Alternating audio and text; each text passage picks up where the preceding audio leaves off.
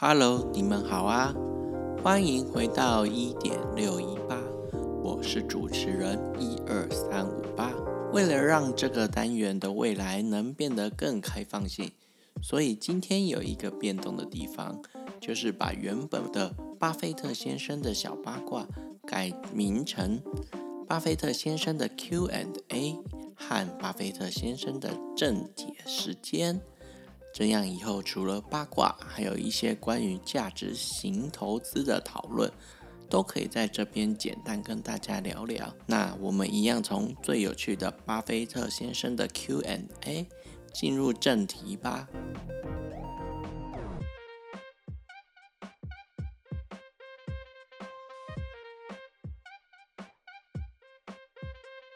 还记得上一集在太阳谷会议的时候，巴菲特曾被科技新贵说是一头老象。事实上呢，在一九九零年代的时候，巴菲特也表示他的公司不会投资科技股，因为他不投资自己不熟悉的公司。而时间来到二零一六，当时苹果从最高价下跌约百分之三十，巴菲特便开始投资苹果，买入股票。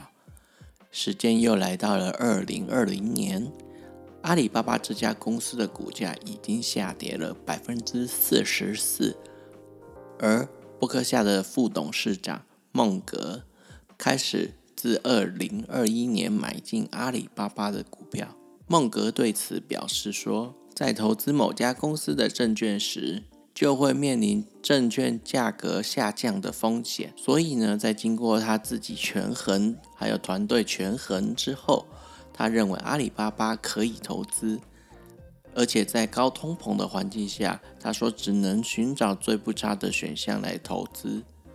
问题来喽，请问巴菲特的副手孟格先生今年几岁呢？A 五十五岁，B 八十九岁，C 九十八岁，等等，在巴菲特先生的正解时间，我会跟大家讲答案哦。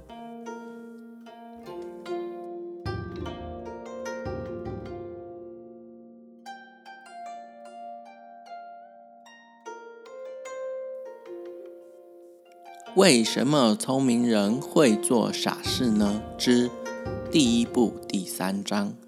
习惯的动物，巴菲特怎么了？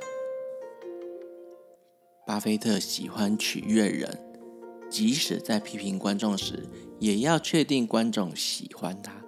但是他的合伙人孟格却从来不曾现身太阳谷，因为太阳谷这种活动呢，需要取悦太多人了。但是孟格他自己只要受人尊敬就好。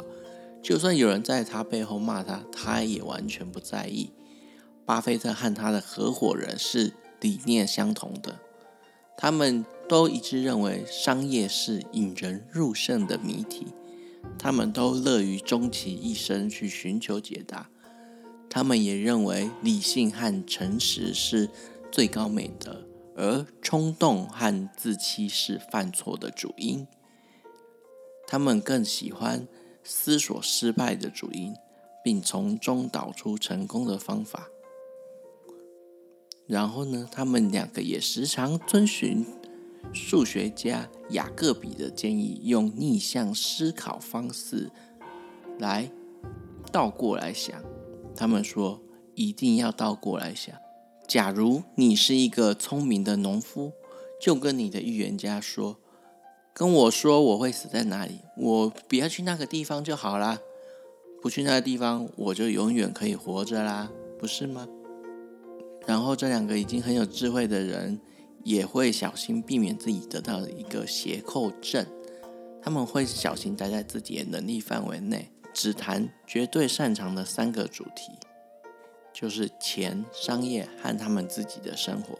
然后呢，两个人都是重度阅读者。像是巴菲特先生一天的行程大致上如下：早上八点半前就坐在办公桌喽，打开电视收看财经台，但是他调成静音，然后同一时间呢也阅读月报、周报、各种财报和其他商业资料，然后呢一直到了下午五点半会准时下班，回家和妻子一起吃晚饭，接着再打两个小时的桥牌，然后晚上十点和公司的保险业务们进行电话会议，接着再看着。他的妻子从超市提前拿来明天的报纸，看完以后就准备就寝。在一九九九年的时候，他的三百多亿美元的财产有百分之九十九都投资在波克夏海瑟威的股票里。在一九九零年代晚期，波克夏的股价涨幅超越了大盘。巴菲特的名望也因此水涨船高，在一九九八年六月的时候，每一股更来到了八万零九百美元。这一笔钱呢，足够买一栋小公寓了。但是呢，在一九九九年这一年的八月，伯克夏的股价却下跌到了六万五千美元。这个时候呢，巴菲特发现他手中的股票逐渐不受到市场们的青睐。市场青睐的股票是科技股，还有通讯股。这个时候的股市，这台投票机说，电子玩具值四十九亿美元，而玩具反斗城的身价比这电子玩具低了约十亿美元，因为市场觉得电子玩具。可以靠着网络击溃玩具反斗城，而且在那一年年初，投资一美元在科技股组成的纳斯达克指数，现在已经变成了一点二五美元了。但是，如果你那一年年初将这一美元投资在播客下的话，只剩下零点八美元喽。到了十二月底，道琼工业指数更是夸张的全年上涨了百分之二十五，纳斯达克指数更是超越了四千点，涨幅达到了百分之八十六。但是，伯克夏的股价却下跌到了五万六千一百美元。在这短短的几个月，在股市的这个交易市场中，伯克夏就将过去五年的领先拱手让人了。我们刚刚有说到，虽然巴菲特先生喜欢取悦他人，但是呢，现在市场开始质疑说，巴菲特怎么了？质疑巴菲特的投资绩效和他的投资的方法是不是已经过时不管用了呢？许多跟着巴菲特学习价值型投资的投资人，甚至已经放弃了，转而买进科技股。但是呢，虽然市场上质疑他，甚至有杂志特别写一个专栏报道他的过时，或是他的效率不佳、绩效不佳。但是呢，巴菲特虽然忍不下这口气，很想要反击，他却什么也没有做，什么也没有回应，因为他内心知道，影响人们行事的一大因素。在于他们拿的是一张内在成绩单，还是外在成绩单？能安于自己内在的成绩单，对自己会有很大的好处。如果在孩子年幼时，父母看重他们什么，他们就会学到什么。此时呢，华伦巴菲特依旧是波克夏股东们认识的巴菲特。小心待在自己的能力范围内，即便在股市疯狂高涨的年代，他也只绝对谈自己擅长的三个主题：钱、自己懂得商业领域、自己的生活。只是呢，在这个投资市场中，已经有很多投资人对波克夏已经变得没有耐心了。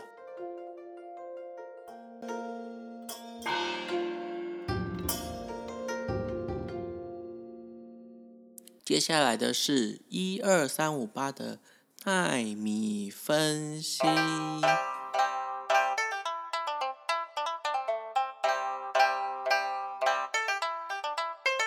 刚刚在提到巴菲特跟孟格先生的时候呢，我们有提到过一个叫做用逆向思考方式来来想问题，来解决问题。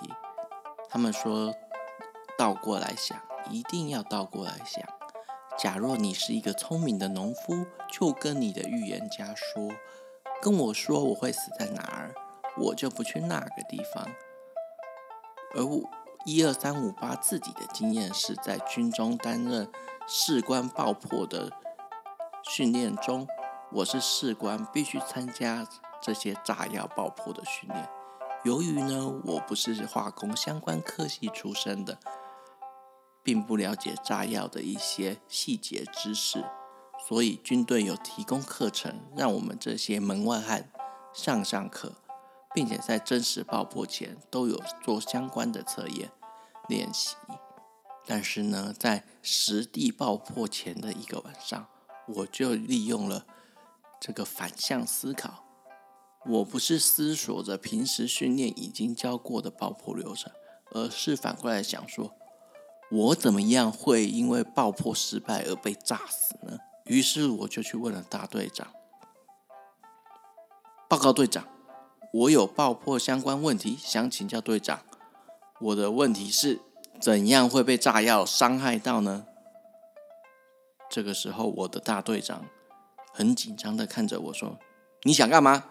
不要搞事哦。”然后我也很紧张的跟队长说：“报告队长，我是想避免这些事而已。”大队长就说：“真的哦，明天不要给我搞事哦。”我只记得之前受伤的人员中，他们大多数都是爆破的时候不够专注，他们没有专注在这个过程中。再来呢，就是专用的装备，他们有些人没有携带好，或是在穿上装备的时候没有穿着好，然后大致上就是因为这些小疏失，就发生了受伤的情形了，而且啊。大队长跟你说，爆破也不是什么医学知识或是高科技知识，只要呢做好我刚刚说的三件事情，其他就像过年在点鞭炮那样，常常练习之后，实战后心里就不会害怕了。所以你不要太担心，好好的睡一觉，东西检查好，明天认真爆破。OK，这时候我就跟队长说：“谢谢队长。”果真，隔天很顺利的，就是完成了我第一次用 TNT 黄色炸药在山区中爆破，那是一个很特别的经验。如果以后有在其他单元有再提到，我们再来分享。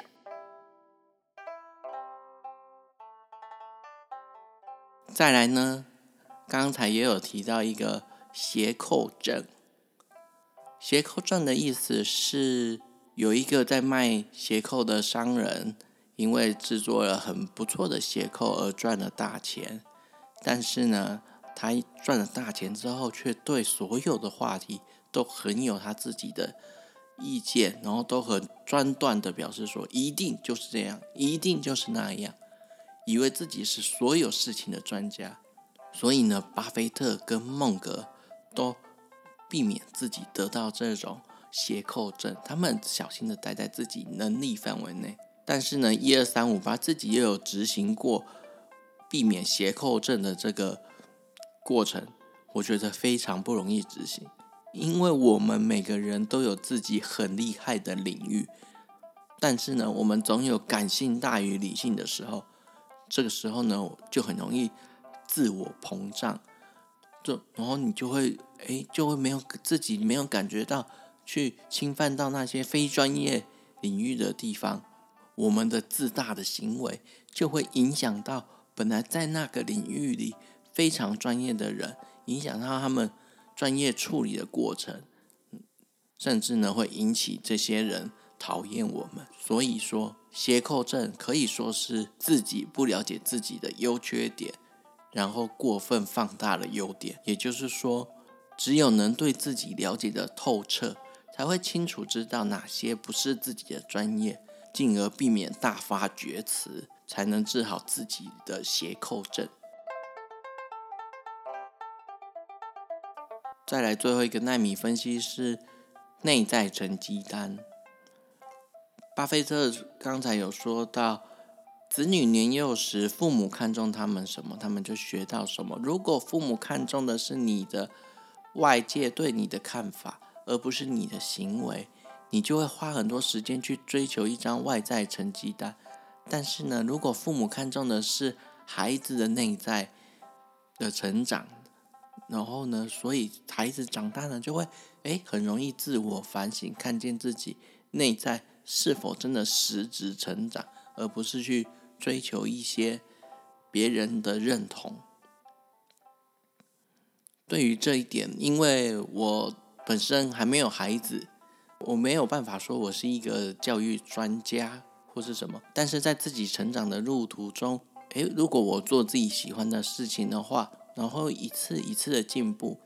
当然，第一次做总是特别生疏，然后呢，保持这个喜欢，让喜欢变成热爱，然后让热爱变成习惯，每天都很有动力的去研究事情。这是一件，我觉得，如果你是一个人的话，这一件事情就足够让你一天都很幸福。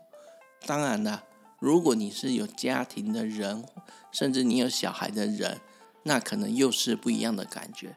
所以就是。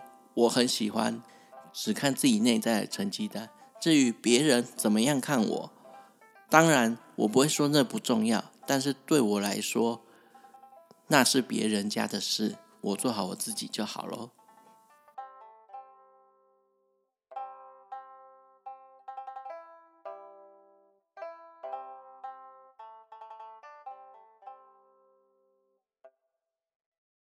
巴菲特先生的正解时间，我们来复习一下刚刚的问题。问题就是，请问巴菲特的副手孟格先生今年几岁呢？A 五十五岁，B 八十九岁，C 九十八岁。还还没想到答案的人。我们一起在五秒钟后一起回答喽！五、四、三、二、一、零。答案是 C，九十八岁。恭喜你答对喽，很厉害哦！孟格出生于一九二四年一月一日，他出生在美国的内布拉斯加州的奥马哈，跟巴菲特先生是同乡。孟格这一生结过两次婚，有六个孩子。在孟格和巴菲特那个年代，一个家庭生六个孩子还蛮常见的。而且他在谈论商业和金融的时候，有自己一套基础的处事智慧。这其中呢，包括了一系列的思维模型，这一系列的系统之间会互相的连接。足以帮助孟格在解决关键的商业问题。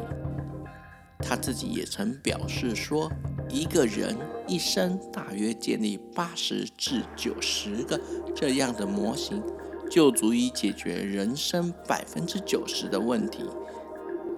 成为一个有智慧的人。